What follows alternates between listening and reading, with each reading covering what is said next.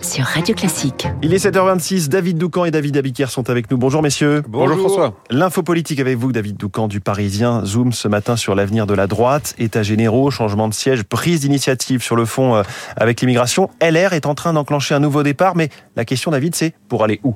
Oui, et c'est euh, précisément parce que les cadres du parti euh, n'apportent pas tous la même réponse à cette question que la situation est aujourd'hui un peu bloquée. Il y a ceux qui, dans le sillage de Nicolas Sarkozy, considèrent que c'est en forgeant un accord de gouvernement avec Emmanuel Macron qu'LR reprendra le pouvoir, mettre fin à l'ère Macron d'ici 2027, mais de l'intérieur. D'autres euh, pensent au contraire qu'il faut ne surtout montrer aucune proximité avec un pouvoir en place qui sera l'objet euh, du dégagisme au bout de dix ans. Enfin, il y a ceux qui créent euh, les divisions parfois artificiellement, parce qu'ils sont à la recherche d'une notoriété qui leur échappe pour l'instant, comme Aurélien Pradier. Mais ils ont tous un point commun.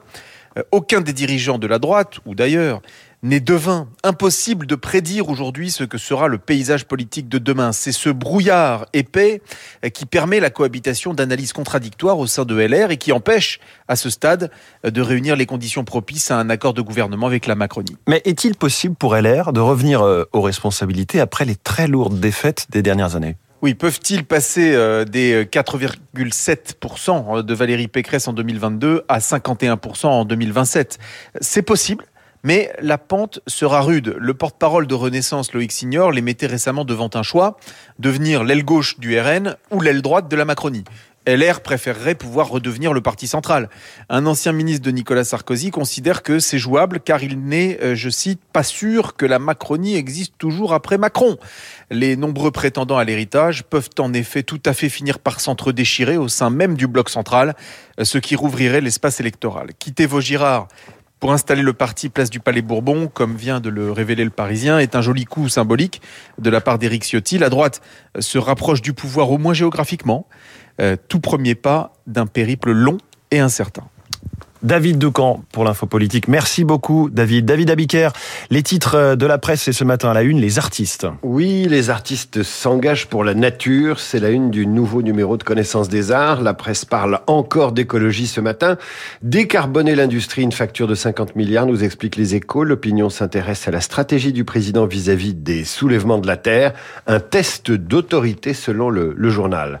À la une du Parisien aujourd'hui en France, les nouvelles drogues. À la une du Figaro, un mirage qui ne vient pas de la drogue.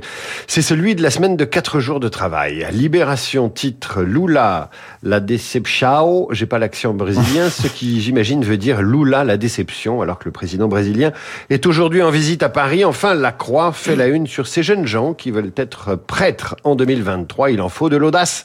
Pour les hebdos, je vous raconte les couvertures à 8h30. Eh bien, donc à tout à l'heure, mon cher David Abiker, 8h30. Il est 7h29. La matinale de Radio Classique continue jusqu'à 9h avec dans la suite du programme cette question.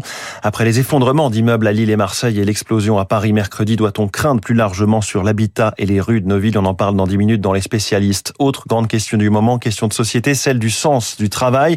Les patrons et DRH de 10 grands groupes français se mobilisent.